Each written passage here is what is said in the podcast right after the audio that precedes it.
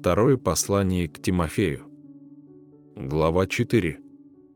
«Итак заклинаю тебя пред Богом и Господом нашим Иисусом Христом, который будет судить живых и мертвых в явление Его и Царствие Его, проповедуй Слово, настой во время и не во время, обличай, запрещай, увещевай со всяким долготерпением и назиданием.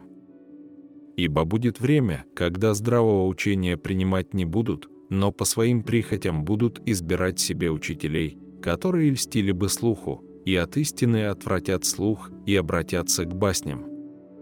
Но ты будь бдителен во всем, переноси скорби, совершай дело благовестника, исполняй служение твое. Ибо я уже становлюсь жертвою, и время моего отшествия настало.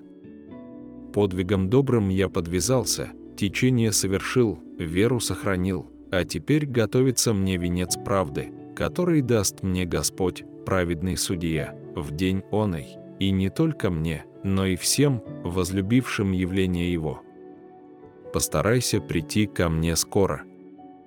Ибо Дима составил меня, возлюбив нынешний век, и пошел в Фессалонику, Крискинт в Галатию, Тит в Далматию, один Лука со мною.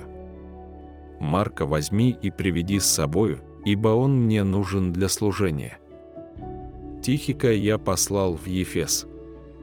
Когда пойдешь, принеси филон, который я оставил в Троаде у Карпа, и книги, особенно кожаные. Александр Медник много сделал мне зла. Да воздаст ему Господь по делам его. Берегись его и ты, ибо он сильно противился нашим словам. При первом моем ответе никого не было со мною, но все меня оставили. Да не вменится им. Господь же предстал мне и укрепил меня, дабы через меня утвердилось благовестие, и услышали все язычники, и я избавился из львиных челюстей. И избавит меня Господь от всякого злого дела и сохранит для своего небесного царства, Ему слава во веки веков. Аминь. Приветствуй Прескилу и Акилу и дом Анисифоров. Ераст остался в Коринфе, Трофима же я оставил больного в Мелите. Постарайся прийти до зимы. Приветствуют тебя и Вул, и Пут, и Лин, и Клавдия, и все братья.